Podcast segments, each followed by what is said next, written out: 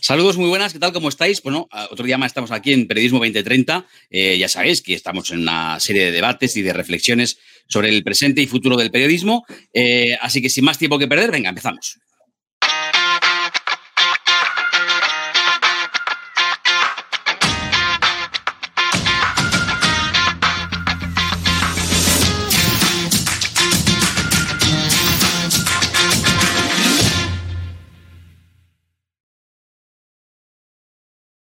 Y lo primero que hago siempre es saludar a mi buen amigo Fernando Jauregui. Fernando, ¿cómo estás?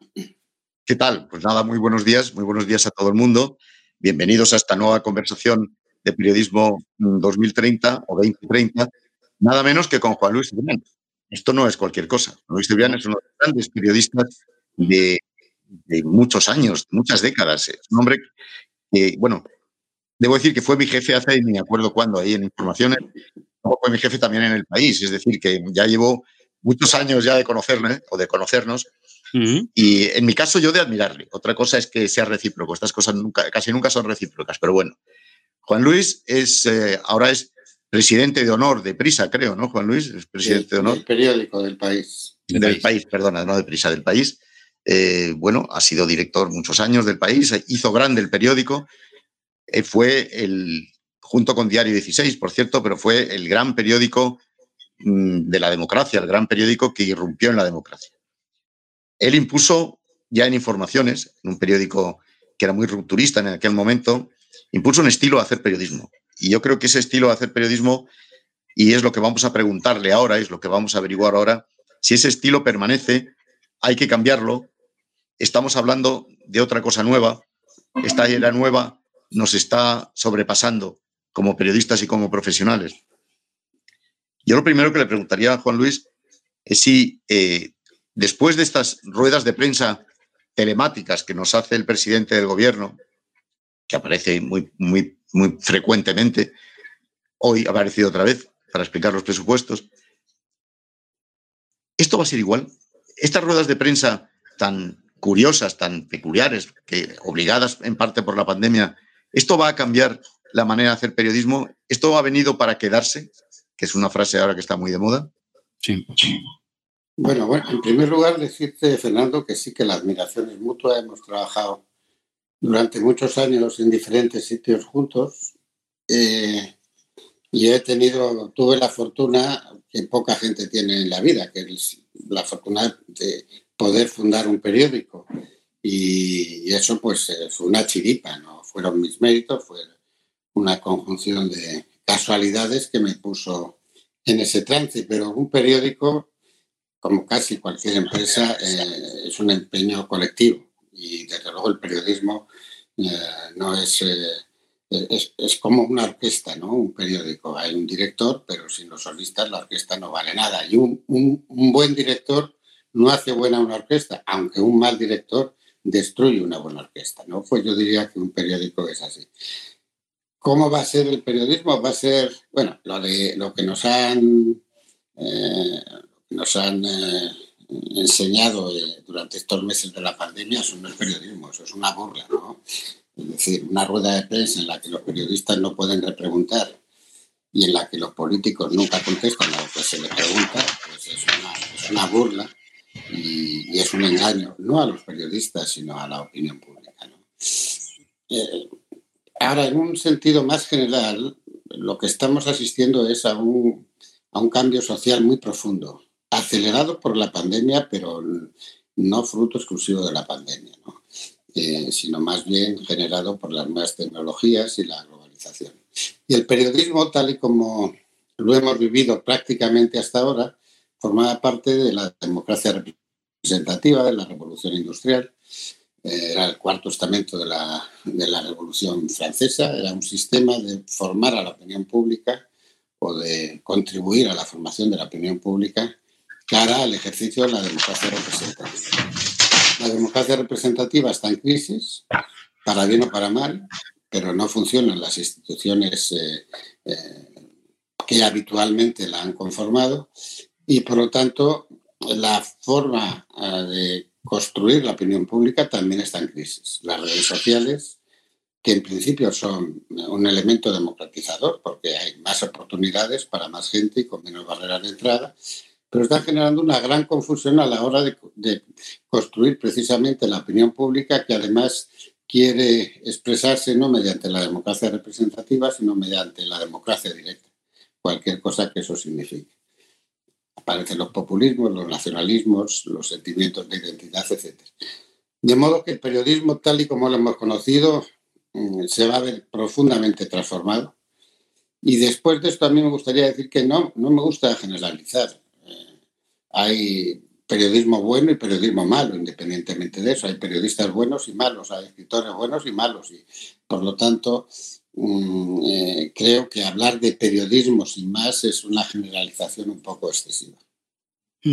Em, bueno, eh, yo, no, yo, no, resto la tentación, eh, Juan Luis, de preguntarte luego, luego si, quieres, de contarnos cómo, cómo, era Fernando Jauregui en sus tiempos mozos en esto del periodismo, empezando cuando tú eras su jefe. Yo no me, no me resisto a saber cómo era ese Fernando, pero en todo caso, eh, vaya, por, vaya por delante mi admiración, en este caso, hacia los dos, hacia Fernando y hacia, hacia Juan Luis. Con, Fernando he podido trabajar en, muchas tertulias a, Juan Luis, evidentemente, como estudiante de periodismo y como primero y como eh, profesional después, pues durante muchos años he seguido el, país en todos los años que, que, tú lo dirigiste, Juan Luis. Eh, estaba pensando en los muros de pago, estaba pensando en, pensando en el, periodismo futuro, ¿no? Y estaba pensando en las nuevas generaciones eh, y cómo convencerles de que merece la pena pagar a través de muro de pago o suscripción eh, por buen periodismo cuando tienen la sensación, y cuando uno se pasea por una facultad y lo pregunta, así te lo dicen, eh, ellos tienen la sensación de que para qué van a pagar por algo que ya tienen gratis en las redes, que ya tienen gratis en, la web.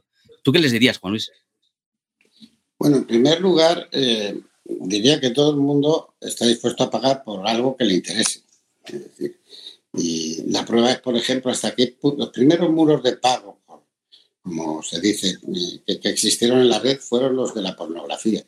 Es decir, la contribución de las plataformas pornográficas a, la evolución de los sistemas tecnológicos de, pago, etcétera, fue formidable. Estoy hablando ya de hace, casi, de hace casi 20 años. ¿Por qué? Porque la gente demandaba eso y estaba dispuesta a pagar por eso.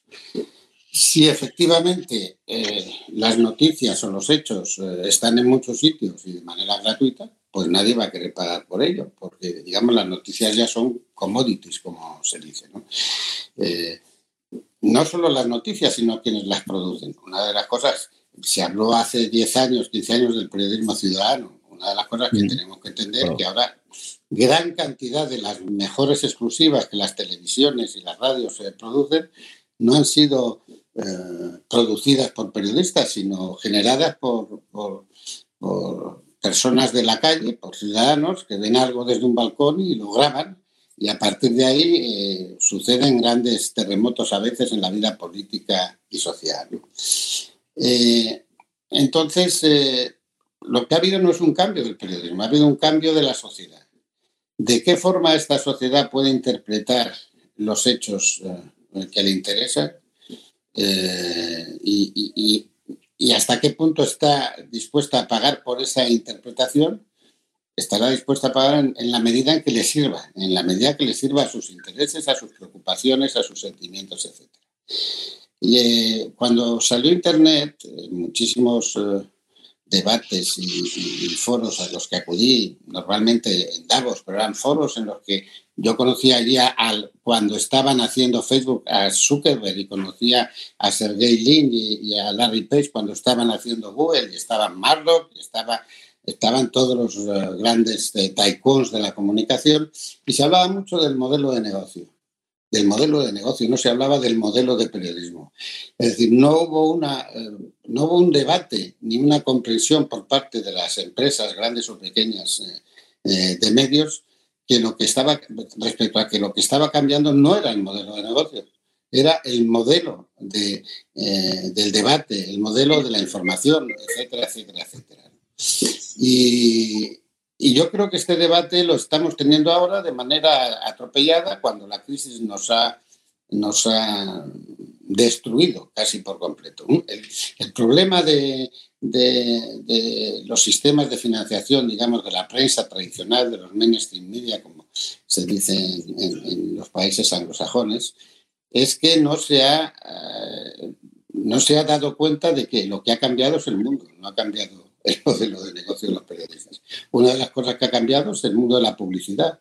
Los periódicos gratuitos de, a dólar o de, o de 50 centavos surgieron cuando la publicidad estaba dispuesta a financiarlos, exactamente igual con las radios o con las televisiones. Ahora la publicidad tiene otras eh, vías de, producirse, ¿no? Y, por lo tanto, la cuestión está en saber, primero, los ciudadanos tienen derecho y necesidad de comprender eh, los sucesos que les afectan.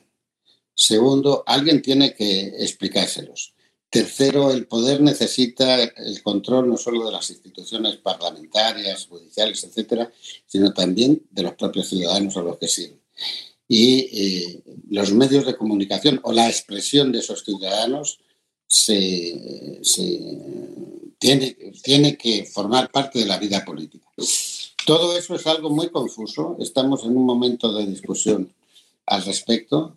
Eh, Internet se ha construido por los usuarios. Es algo que tampoco entendemos los periodistas muchas veces, cuando en realidad el periodismo lo han construido los lectores y los oyentes y los televidentes. Pero somos tan arrogantes, tan egotistas y tan soberbios los profesionales a veces que pensamos que son los lectores los que nos deben eh, los bienes de nuestra profesión cuando somos nosotros los que le debemos a los lectores nuestra profesión. Y por último te diré que que mi recuerdo, y no solo mi recuerdo, porque veo muchas noches a Fernando en la televisión todavía, eh, sobre qué tipo de periodista era Fernando, pues el único tipo de periodista que yo admiro y que respeto, un periodista independiente, por lo tanto no plegado a las instancias del poder, ni de su propia ideología, ni de sus propios intereses, y un periodista eh, con, vocación de servicio a la, a la comunidad, con la idea de que son los lectores, los oyentes, los televidentes, los usuarios de las redes, los que construyen de verdad nuestra profesión. Independientemente de lo mío, que muchas gracias, pero este, este foro 2030 es lo que pretende. Pretende que no nos impongan a nosotros la Agenda 2030, sino imponerla a nosotros, los periodistas mismos, porque es que esto de que la Agenda 2030 esté, y por cierto, leí con mucha atención tu último artículo en el país que me pareció brillante y además lo suscribo de la cruz a la raya. Eso de que nos marquen el, la Agenda 2030 también a los periodistas me da mucho miedo. Yo creo que, creo, Juan Luis, que la libertad de expresión está, esto es un término muy vago, pero yo creo que es así, está sufriendo un retroceso muy serio. Tú antes hablabas de que era una burla el periodismo lo que está ocurriendo con el tratamiento de la información con la pandemia. Yo creo que casi todo es una burla al periodismo que hoy nos presenten como nos han presentado los presupuestos, sin dejarnos intervenir para nada a los medios de comunicación, en un montaje muy curioso, en el que, por cierto, Pablo Iglesias se nos ha puesto traje oscuro y corbata negra también. Pues, hombre, no deja de ser curioso, ¿no? No deja de ser, no deja de ser algo que nos debe preocupar, ¿no? Eh, Pablo Iglesias está poniendo traje y corbata cuando los que supuestamente o probablemente tenía toda la razón cuando decían los pertenecientes a la casta, como probablemente nosotros, o al menos yo, nos estamos quitando la, la corbata. Yo mm, llevo traje oscuro porque tengo que acudir a una sesión formal del Tú eres un académico, eres un académico. Los académicos sí nos ponemos eh, corbata.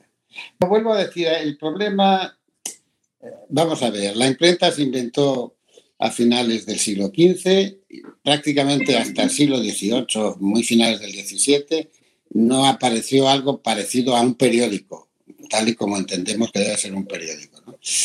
Mm, o sea que hubo un tiempo de asimilación eh, de un invento que produjo eh, muchos bienes a la sociedad y también algunos eh, problemas, como las guerras de religión, una vez que las Biblias llegaron a las casas y se pudo llevar a cabo la interpretación libre de la Biblia.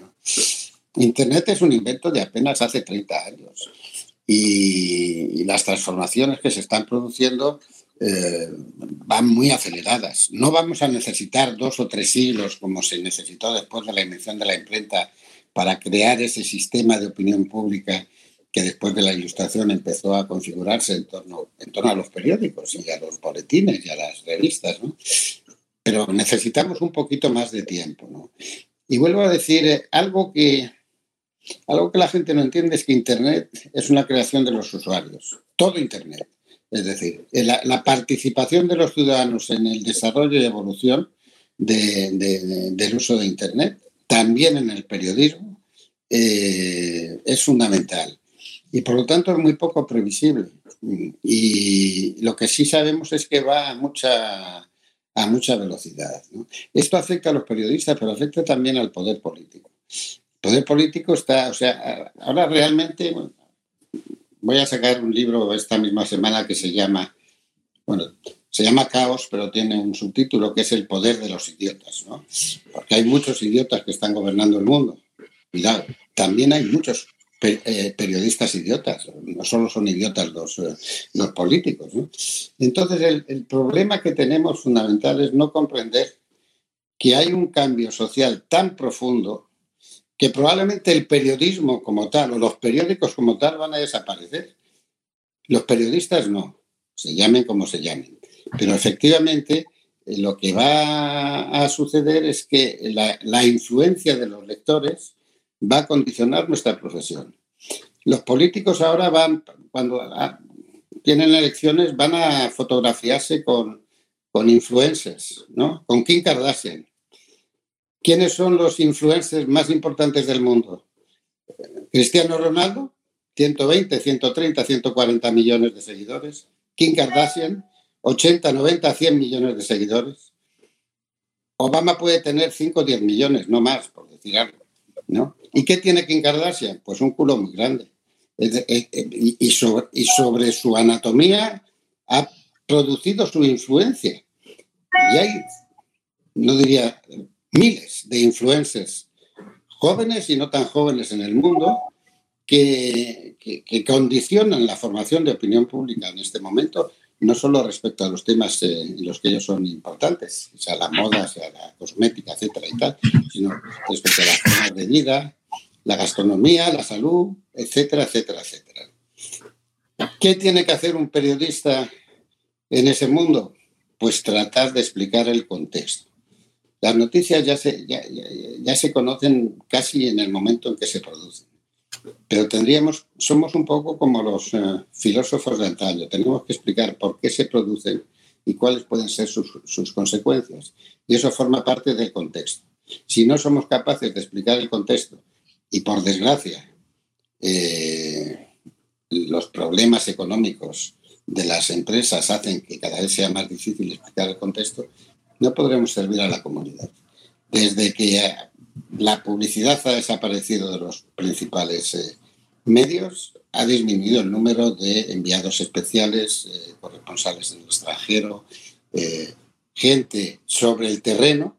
Casi todos los que están sobre el terreno ahora son freelancers, son gente que arriesgan muchas veces su vida y en cualquier caso su tiempo y su dinero en, producir algo de interés general que entonces luego tratan de vender o venden a, los, grandes, eh, los grandes establecimientos, a las grandes empresas. Pero eh, el periodismo de equipo, staff, como se dice, eh, presente sobre el terreno donde se producen las noticias, pues ha descendido en los últimos años. Estamos reflexionando. Perdona, perdón un segundo, Sergio, el periodismo presencial es, es, lo que está en riesgo, de, en riesgo de, desaparecer, ¿no? El presencial, que es el que a ti y a mí nos gustaba, y a Sergio, de mirar a la gente, ¿no? No, a la gente y sobre todo, pues eh, eh, el periodismo eh, ha sido siempre una profesión de, de, riesgo, de muchos tipos de riesgos diferentes, no solo el periodismo de guerra, el periodismo eh, de combate, sino otro tipo de...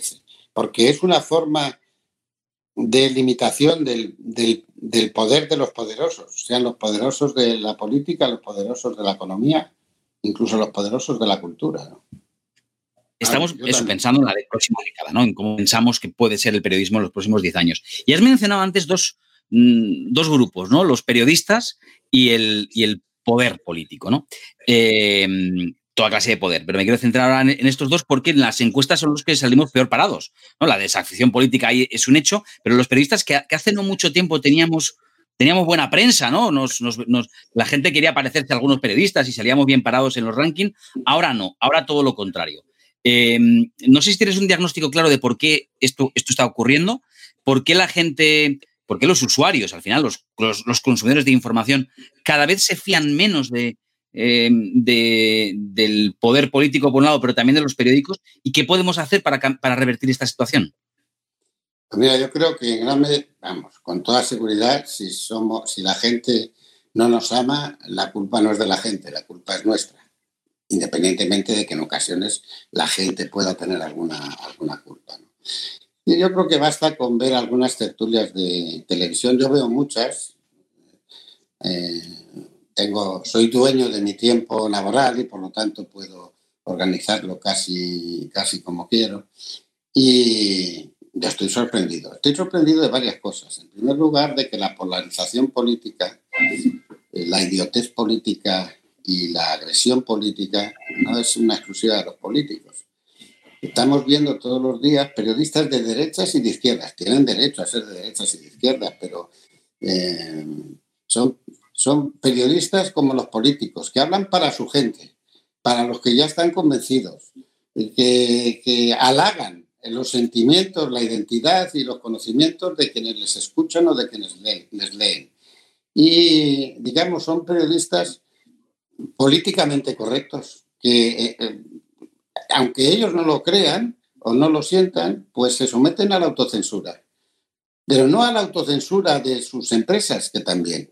Eh, la autocensura es un problema general en el periodismo mundial desde hace mucho tiempo. La gente que no se atreve a escribir de algo o a hablar de algo sobre lo que nadie le ha dicho nada, ni sus jefes, ni su empresa le han dicho nada, pero ellos intuyen que no les va a gustar a sus jefes y por lo tanto, ante la idea de que pueden tener problemas, prefieren no decir. Bueno, ahora la autocensura la imponen también las eh, corrientes generales de opinión. Cada cual tiene sus lectores o sus seguidores, sus followers en Facebook o lo que sea, y entonces eh, no conviene decir algo que les moleste porque entonces eso baja su popularidad, su influencia, su, intención. Entonces, por eso es tan importante y tan difícil la, independencia. Eh, y, yo creo que, la gente es consciente de eso, es decir, cómo se interrumpen muchas veces los, los tertulianos de muchísimas tertulias. Y vuelvo a decir que escucho eh, a, Fernando en la televisión y le veo en algo que no es exactamente una tertulia, por otro lado, sino que es un debate. Es decir, confundir las, las tertulias con los debates creo que es algo muy preocupante. Y luego en el, en el, en el libro Estilo del País yo quise poner, como fue una obra colectiva al final, los demás no me dejaron, una, una cosa muy tonta al principio del libro Estilo, que era decir, un redactor no debe escribir de lo que no sabe. Pues, pues claro, si esto se lo pusieran a las tertulias, a muchas tertulias de, los que llaman todólogos, que saben de todo y opinan de todo, y además de manera inmediata pues eh, realmente creo que habíamos avanzado algo en, la calidad del periodismo vigente. Y hay que decir que la, gente tiene la idea de lo que son los periodistas por lo que ve y escucha, es decir, y quizás por algunos a los que lee, eso ya menos, entre otras cosas porque cuando, cuando se escribe y cuando se lee hay una mayor reflexión por parte del que escribe y por parte del que lee. Eh, y entonces la imagen de los periodistas es la que dan algunos periodistas. hay que tener en cuenta que hay muchísimos periodistas en paro, muchísimos periodistas mucho más formados que los periodistas de mi generación, incluido yo mismo, eh, con mucho más conocimiento del mundo, con mucha más eh, capacidad de entusiasmo, etcétera y tal, sometidos a una precariedad en, el oficio formidable, en donde incluso los llamados confidenciales que presumen de de la revolución contra el poder, pues pagan sueldos de miseria cuando pagan sueldos, porque algunos ni siquiera, ni siquiera pagan y se someten a toda clase de coimas y de acuerdos con toda clase de sectores empresariales, políticos, ideológicos, etcétera, con tal de sobrevivir. ¿Tú dirías, Juan Luis, que la nueva situación, todo lo que está ocurriendo, que no es la pandemia, eh, estamos en que estamos en una nueva era, por muchas razones. ¿Tú crees que está contribuyendo a frivolizar la información? ¿Tú crees que la falta de transparencia evidente que se da en los poderes está haciendo que, oye, que vivamos un poco de declaraciones y contradeclaraciones, de, de profundizar muy poco en las cosas? Bueno, yo creo que efectivamente eh, vuelvo a decir, yo no le echaría la culpa al periodismo, a los periodistas, porque están dentro de lo que es una corriente general. Comportamiento social ha cambiado, ahora se ha detenido el cambio por culpa de la pandemia. Muchos piensan que la globalización ahora se va a controlar o desaparecer, todo lo contrario. Este mismo sistema que estamos empleando de telemático para hacer la entrevista, tiene algunos defectos porque el contacto body to body presencial es importante a veces para la discusión, pero tiene muchísimas ventajas. O sea, la gran cantidad de, comunicaciones que se pueden hacer a través de todo el mundo mediante un sistema fácil y barato es algo impresionante. Por eso las empresas de correos y los correos eh, que eran de las grandes eh, eh, empresas de los estados nacionales están, están desapareciendo. ¿no?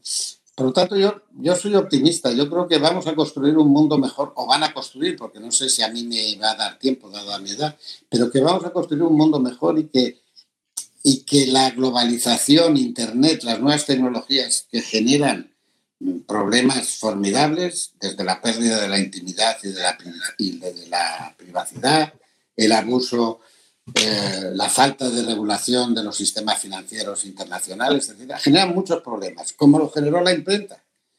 ¿eh? Eh, los problemas son que el orden antiguo desaparece. Cuando apareció la imprenta y comenzó la interpretación libre de la Biblia, empezaron a desaparecer los monasterios. Antes la manera de progresar era hacerse monje o ayatola para poder interpretar los libros sagrados. Y entonces de repente ya no se construían monasterios en Europa porque eh, preferían construir casas para la gente, porque ellos interpretaban los libros sagrados directamente. Y vinieron las guerras de religión y murieron cientos de miles de personas durante siglos, en guerras espantosas, motivadas por la aparición de la imprenta, pero al mismo tiempo se desarrolló el comercio, eh, el pensamiento, pensamiento se hizo más cooperativo y más colectivo, más más en un sistema de debate que en un sistema de jerarquía ideológica. Bueno, estamos en un proceso similar, pero que va mucho más deprisa y es mucho más global. Antes el mundo pues era algo muy, muy concreto y muy pequeño, por así decirlo. Ahora realmente el mundo es planetario y tenemos que lidiar con eso. ¿Y eso cómo nos va a afectar al periodismo? Cuando digo que el periodismo es la libertad de expresión, eh, la libertad de prensa forman parte tan importante como los partidos políticos u otras eh, eh, cosas del sistema de la democracia representativa. Y es la democracia representativa la que está en peligro. Y no conocemos un tipo de democracia directa o asamblearia que, que no, en definitiva, no afecte a los derechos individuales. Entonces, es un, es un momento enormemente interesante donde la creatividad de las gentes, las grandes empresas del mundo, que son empresas periodísticas, Google es empresa periodística, Facebook es empresa periodística, Twitter es empresa periodística, no existían prácticamente hace 20 años. Y ahora capitalizan entre las cuatro o cinco grandes tecnológicas más que cualquier eh, economía avanzada de cualquier país europeo. es, un cambio tan fundamental, tan, tan impresionante, que, todavía no somos capaces de, digerir. Y, está, y afecta al corazón de nuestra profesión. Eh, bueno, decimos que estamos viviendo un momento crucial ahora. Estamos en, todo el mundo, ¿no? Con este asunto de la pandemia y, eh, es verdad que hay cosas muy interesantes, ¿no? Lo decías ahora, como por ejemplo el, uso de tecnología que nos permite, estamos conectados ahora cada uno en un punto diferente de, España, pero podríamos estar conectados cada uno en un punto diferente del mundo, ¿no? Pero yo lo que, lo que sí que me, he planteado, me, lo sigo preguntando y te lo, formulo a ti, Juan esta pregunta. Eh, eh, hemos estado, mm, hemos sido capaces los periodistas, los medios de comunicación, de responder a las preguntas fundamentales que durante esta pandemia se estaba haciendo la gente, la sociedad. Hemos estado estamos, mm, estamos a la altura de las circunstancias porque es un momento tan crucial, con preguntas tan, tan importantes, eh, que, yo quizá eh, hago un poquito de autocrítica, sobre todo en los primeros, los primeros meses de la, pandemia, eh, pues, pues echaba mucho de menos entre los periodistas más explicaciones técnicas, científicas, de expertos y menos opinión, que está muy bien cuando uno tiene lo anterior, ¿no? Las premisas claras. ¿Tú cómo lo ves? Bueno, primero que no se puede generalizar. No voy a decir que hay periodistas buenos y malos. Periodistas que escriben bien, hablan bien, e incluso dan bien en la cámara y otros que no. y por lo tanto, yo no, no trataría. Luego tampoco me ensañaría. Yo creo que los periodistas tenemos muchos defectos y los acabo de explicar, ¿no? Pero no tenemos más defectos que los que tienen los arquitectos, los políticos, los militares o los científicos. Es decir, algunos científicos serios e importantes han dicho lo que yo creo que es la mayor verdad respecto a esta pandemia, que no tienen ni idea. No sabemos cómo la pandemia se ha producido, sigue habiendo discusiones no, no fundamentadas científicamente por ningún lado sobre si se ha producido en un laboratorio por un escape o se ha producido por una señora se comió un murciélago o un pangolín. No conocemos ni vamos a conocer el paciente cero. Es curioso que se haya producido inicialmente la pandemia en la ciudad eh, del mundo, donde están los laboratorios de biogenética y de, investigación más importantes del mundo, no de China, del mundo, financiados además en gran medida por las universidades eh, americanas como Harvard, etcétera. No sabemos nada. Y obviamente la información científica que se ha dado sobre la evolución, etcétera, del virus y de la enfermedad es muy pequeña ha habido gente mucho más honesta y mucho más razonable. Ya, por ejemplo, eh, mira que hemos oído horas de, opiniones de los científicos. Valentín Fuster, que es un gran médico y que además es eh, director del Servicio de Cardiología del Mount Sinai en Nueva York, que es uno de los mejores servicios de cardiología del mundo, pero mantiene una fundación aquí en España, en tres minutos ha dicho las cosas más importantes que yo he oído sobre esto primero que no vamos a vencer al virus, como se empeñan los generales y los presidentes del gobierno, que lo que tenemos que hacer es convivir con el virus. Segundo, que la vacuna no es la solución, más, son más importantes las terapias que las vacunas. Eh, y tercero, que tenemos que adaptarnos a esta nueva, a esta nueva situación. Eh, o sea que también los expertos, por no hablar del tonto este que nos ha ilustrado durante, durante meses y que no ha hecho más que tonterías, eh, a otros, a un comité que no tenía, etcétera. Los expertos, algunos no son tan expertos. Pues hay expertos buenos y expertos malos. Y los científicos buenos normalmente dudan, porque la ciencia experimental se hace a través de prueba y error. Normalmente dudan muchas veces de sus propias conclusiones, porque son científicos expertos.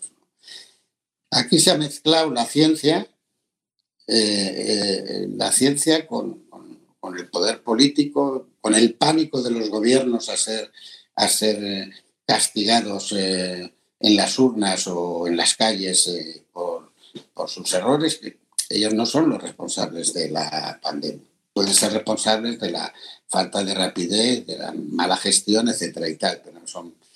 Es decir, la pandemia mm, aparte de ser un virus eh, que afecta a la salud, es un virus que afecta al comportamiento social. Y vamos a ver cuáles son los efectos eh, no estrictamente médicos de ello.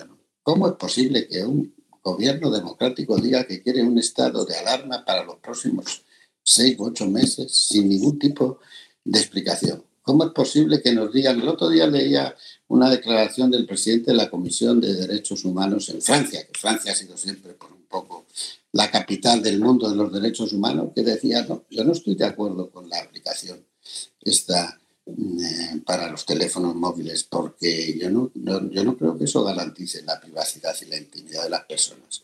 ¿Qué pruebas ha dado el gobierno español de que esa aplicación que recomienda ¿Qué pruebas ha dado de que efectivamente la privacidad esté garantizada en la intimidad? La palabra del presidente. Ha dicho, no se preocupen que esto es anónimo.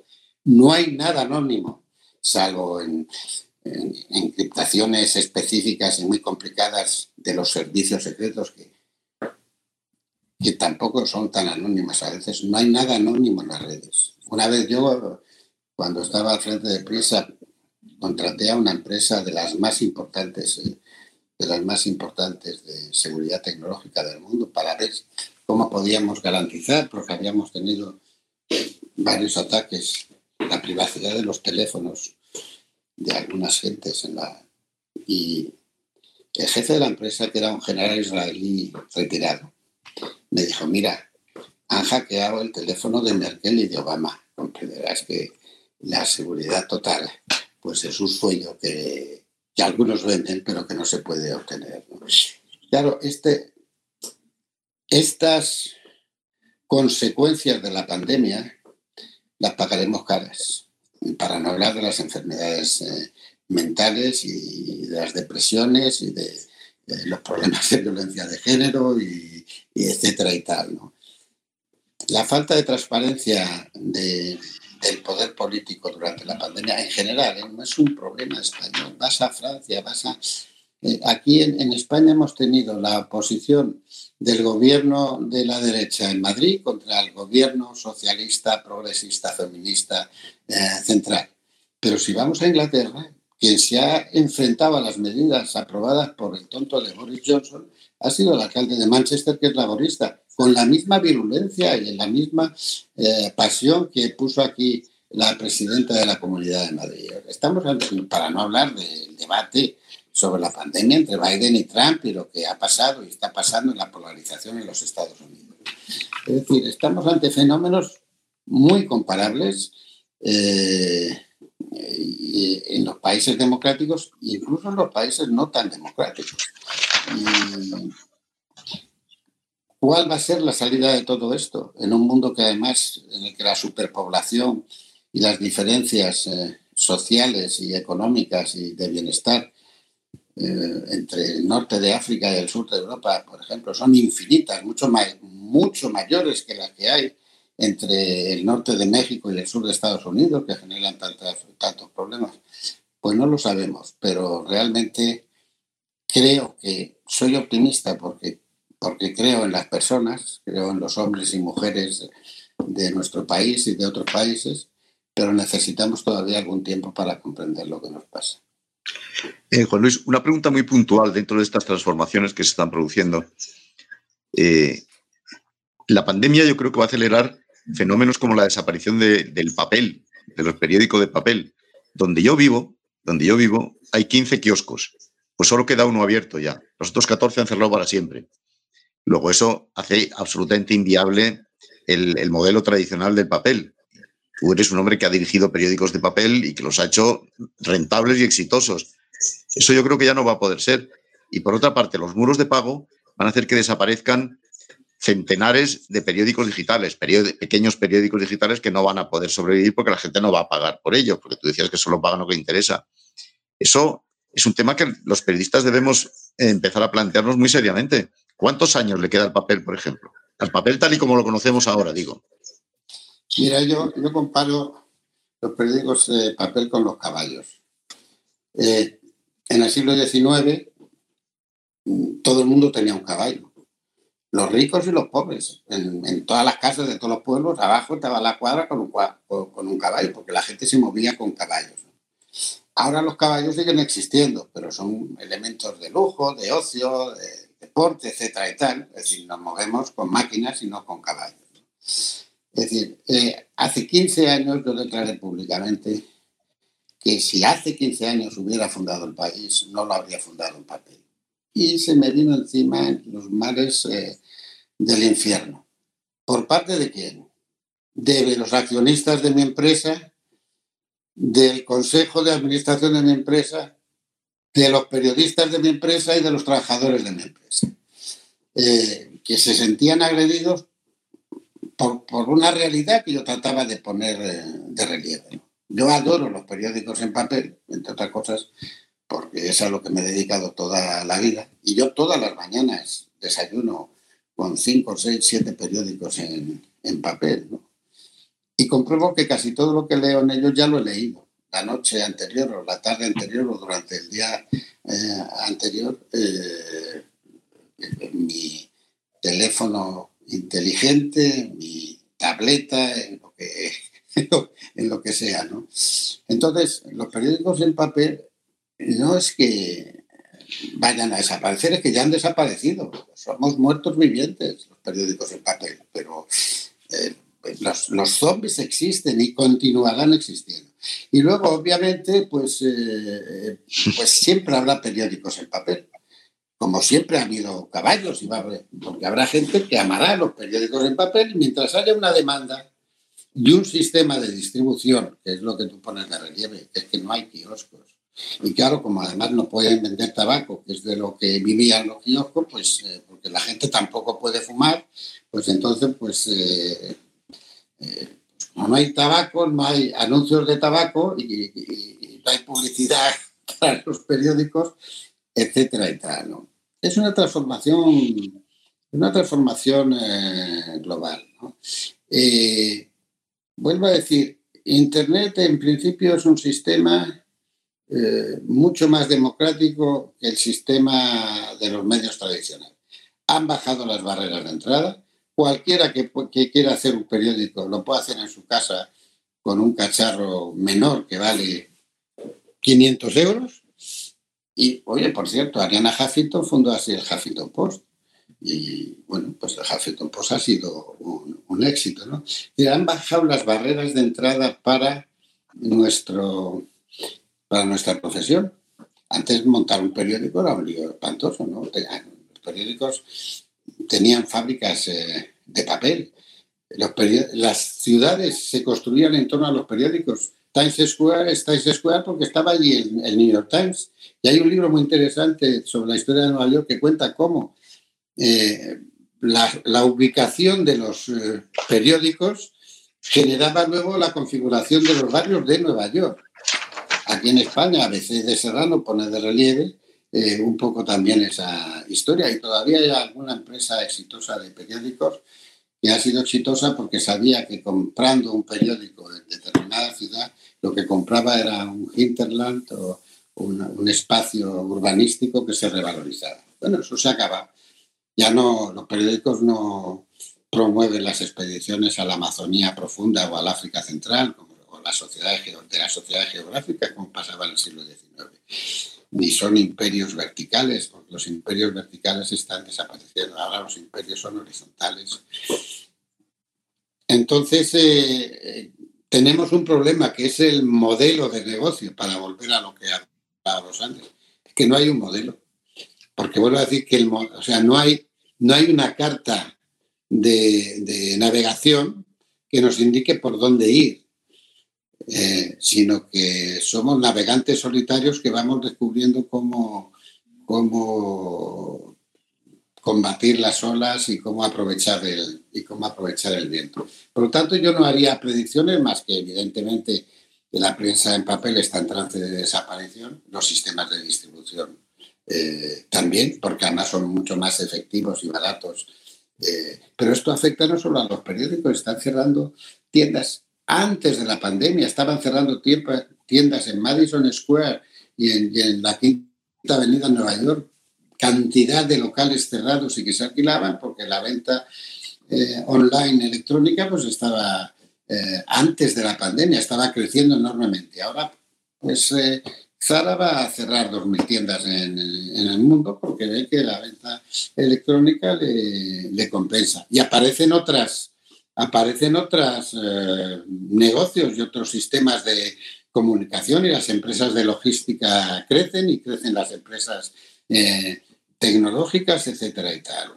Lo que pasa es que es una transformación mucho más rápida de la que el mundo ha vivido en siglos anteriores y que afecta a mucho mayor número de gente, porque hablábamos de la pandemia de, de la gripe española, ¿no? había en, había en el mundo, las estadísticas varían, pero en fin, en el mundo no había más de 1.500 millones de personas en, cuando la gripe española. Ahora hay ya casi 8.000 millones. Y hay, había, según las cifras oficiales, entre 1.300 y 1.500 millones de turistas. Tantos como habitantes había hace, hace un siglo. Eh, vamos a ser 10.000 millones, o van a ser, porque yo no lo veré, 10.000 millones en el año en el año 50 o entre el año 50 al 60. 10 mil millones de habitantes, de los cuales eh, la mayoría van a estar en África y en Asia. Entonces, ¿de qué hablamos los pequeños países europeos que todavía creemos que el eurocentrismo eh, funciona? Hablabas de las barreras. bueno, tenemos que ir eh, concluyendo ya, eh, que, no, queremos robarle más tiempo a Juan Luis Teorián. Eh, por mi parte, una más esta y, luego Fernando, si tú quieres rematar también. hablabas de, la bajada en, las, barreras de entrada, ¿no? Y a mí me, recordaba esto un efecto que no sé si a ti también te habrá pasado, Juan Luis, que hablaba el otro día con Fernando, un efecto que yo observo sobre todo entre los más jóvenes, ¿no? Que, que, a la hora de citar las fuentes, no citan a las fuentes históricas periodísticas, el país, el mundo, ABC, la vanguardia, el Washington Post, el New York Times, sino que dicen lo he leído en Facebook o lo he leído en Twitter. En realidad no lo han leído en Facebook o en Twitter. Bueno, sí, lo han leído en esa plataforma, pero esa plataforma lo que ha hecho ha sido de canal de distribución, porque esas plataformas enlazan medios de comunicación que pierden su importancia, porque se iguala el New York Times con el periódico de mi pueblo. Tienen el mismo canal de, distribución y pueden aparecer en mi timeline igual, ¿no? Eh, y esto genera este, este, esta ilusión, ¿no? Esa, esa, esa, esa falsedad de que eh, lo, has leído en un, medio que puede ser, pues, eh, aquel al que tú le otorgas mucha credibilidad o no. empieza a aparecer difuso ¿no? la fuente. Y eso me preocupa. Y por otro lado, me preocupa también el llamado filtro burbuja.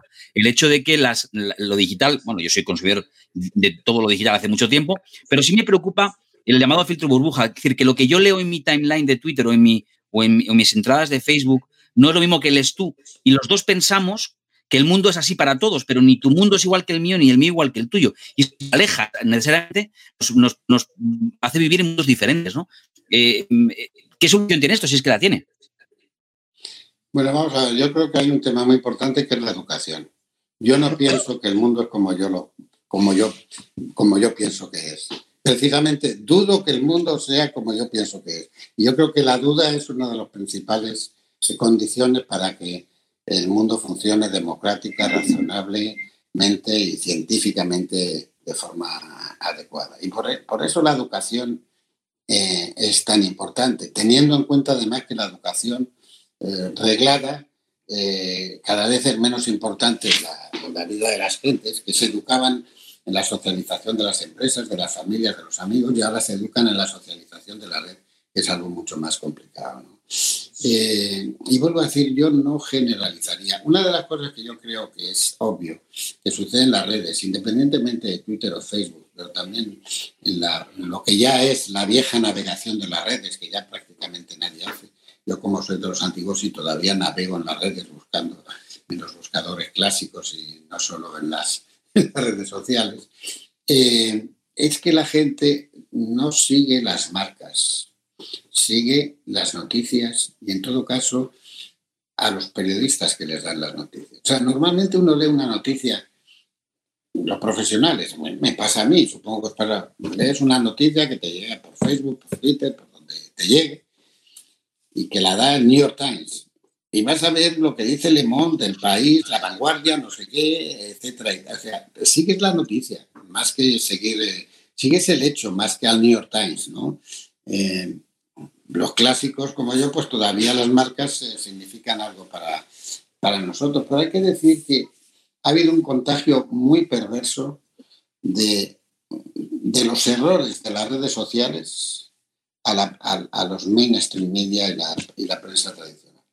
Porque como la publicidad funciona a base de clics y evidentemente, digamos, los medios más importantes eh, hablan de los temas menos eh, populares, no hablan del culo de, Kim Kardashian, hablan de, en todo caso, del culo de Obama, ¿no? Es decir, o, de, del de Trump, pues tiene menos clics. Entonces ha habido un efecto contagio de demagogia y de fake de los nuevos medios a, los medios tradicionales, que cada vez se parecen menos a lo que eran en general. No estoy hablando de ningún medio de ningún medio en particular. Digamos que es un entorno mucho más complicado para el ejercicio del periodismo, porque yo creo que las, una de las cosas que es nuestra obligación es defender los valores básicos y clásicos del periodismo liberal, por decirlo así, que es el periodismo profesional generado a partir de las revoluciones democráticas y que es el respeto al secreto de las fuentes y cada vez las fuentes son tan menos protegidas, el rigor en la comprobación de los datos, Cuando hay un tema en conflicto, escuchar a todas las partes en conflicto, eso ya se ha olvidado aquí. Los sindicatos o los empresarios o los eh, yihadistas o los antiyihadistas dicen una cosa y ya vale, ya investigar, tratar de, de comprender el contexto nuevamente de los sucesos, eso ha desaparecido. ¿no? Y la independencia. Eh, y yo creo que estos valores básicos, el rigor, la, citar a las fuentes, como tú decías, todo eso se está, se está perdiendo también a veces por la, la necesidad de la, de la rapidez. Antes, llegar antes era un valor periodístico, ahora nadie llega antes porque tú te enteras de las cosas que pasan mientras, mientras pasan. ¿no? Por lo tanto, eh, es un problema es un problema casi epistemológico, es un problema de, comprensión de cómo la gente aprende respecto al mundo que le rodea y cómo se lo podemos, eh, y cómo se lo podemos eh, explicar. Dicho esto, pues yo creo que lo vamos a conseguir, o que lo van a conseguir en la medida en que haya periodistas que efectivamente sepan que los valores clásicos de independencia respecto a la verdad, respecto a la fuente, protección de las fuentes, rigor en los datos, etcétera, eh, valen en todas partes y, en toda condición. Frente a ello, tenemos la deriva autoritaria de los gobiernos, cada vez más incapaces de, de responder a las demandas actuales y de la aluvión de la gente que se consideran por sí mismos representantes del pueblo. Eso es el populismo. Y, eso está en la derecha y en la izquierda. Y entonces resulta que Sánchez es el feminismo, Abascal es España, Torra es Cataluña. bueno, ¿esto qué es? Es, un mundo plural, diverso en general. Y, y en el corto plazo creo que vamos a ir a peor, porque hay una guerra fría que puede ser caliente cada vez más evidente entre Oriente y Occidente. Y el eurocentrismo, que era la cuna de la democracia, está en un momento muy, muy complicado. Eh, Juan Luis, cuando en aquellos tiempos en los que tú y yo compartíamos eh, medio, tú de director y yo de, puñetero redactor, había tres, cuatro. Director, y tú, tú de puñetero director y otros de puñetero redactores. Había tres o cuatro periodistas que marcaban absolutamente eh, casi la actualidad y casi la política. Tú eras uno de ellos.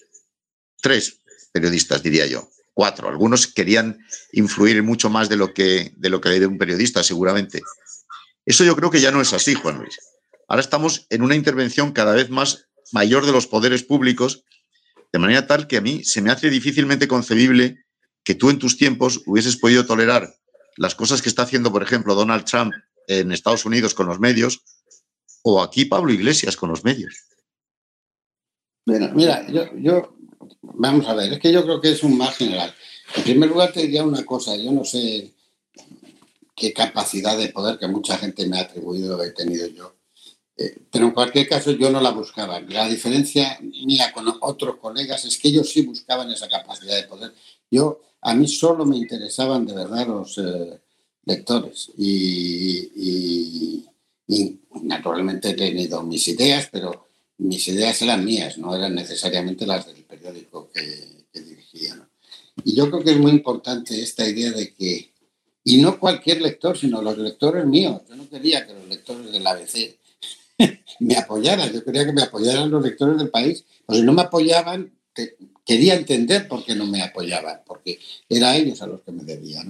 Esto, la situación general ha, empeorado y ha empeorado y, ha empeorado por culpa de todo, vuelvo a decir, de los políticos, pero también de los periodistas. Hombre, los políticos tienen, tienen especial responsabilidad, ¿no? Yo cuando veo ahora gente, además, hay un problema, y lo digo con todo el respeto, y de verdad no es una fórmula, con todo el respeto a muchísimos compañeros y colegas que no tienen más remedio que dedicarse a esas tareas, que por otra parte además también me parecen respetables. Pero hay más periodistas dedicados a la política de la comunicación que a la comunicación. Digamos, hay más periodistas dedicados eh, o menos periodistas dedicados a publicar noticias que periodistas dedicados a procurar que unas se publiquen y otras no, y cómo se publican en función de la, empresa, el partido político, eh, la fundación, la institución. En definitiva,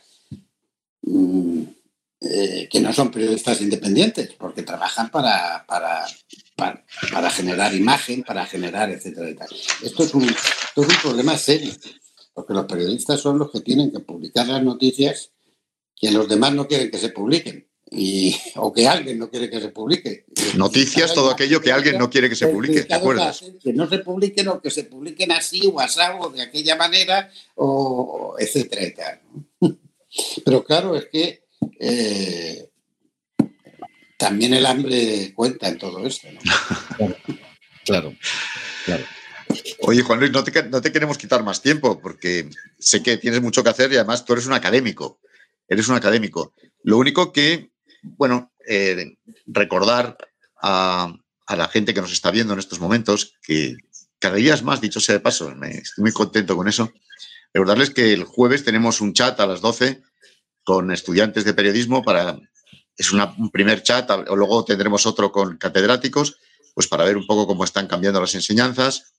Tendremos más entrevistas, tenemos otro chat la semana que viene con directores de periódicos centenarios, un segundo, de, un segundo chat con directores de periódicos centenarios y así vamos a seguir con entrevistas, intentando hacer entrevistas tan importantes como esta que hemos tenido hoy con Juan Luis Tebrián, que te lo agradezco mucho y te agradezco mucho tu sinceridad, Juan Luis.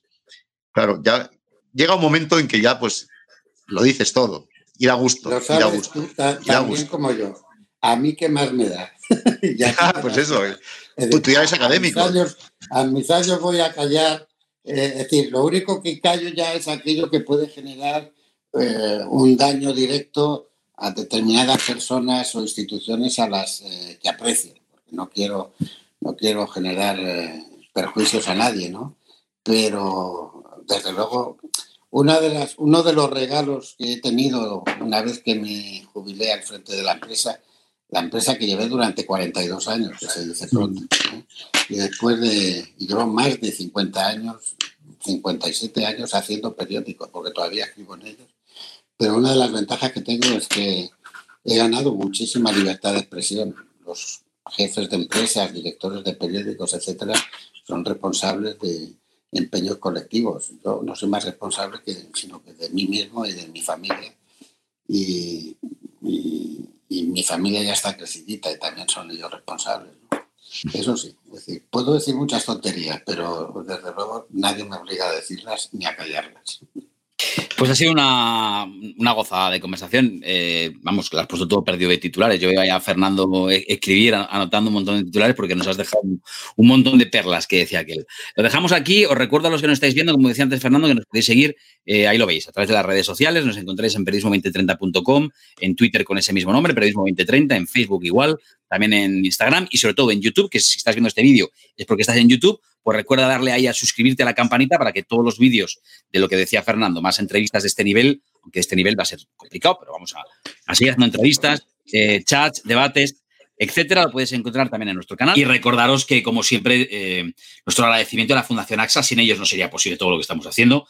El apoyo de la Fundación AXA desde el inicio pues, ha sido muy, muy importante para nosotros. Así que muchas gracias a la Fundación como uno de los principales colaboradores. También, eh, bueno, también quiero recordar el, apoyo tanto la Asociación de la Prensa de, Madrid, eh, gracias por el apoyo, el acuerdo con, la ONU, con, con UNITAR Cifal Málaga, em, que nos da su soporte y su apoyo a los Objetivos de Desarrollo Sostenible, ¿no? De ahí lo de Periodismo 2030, el respaldo de la Facultad de Ciencias de la Información de la Universidad Complutense de Madrid, de la Universidad de Salamanca, de la Universidad Rey Juan Carlos, gracias también a la editorial Almuzara, gracias eh, a, bueno, a nuestras sedes físicas, tanto en la APM como en la Fundación Pons, en fin, gracias a todos los medios y compañeros de profesión que nos estáis apoyando y repito, gracias al, apoyo y el soporte y el cariño de la Fundación AXA.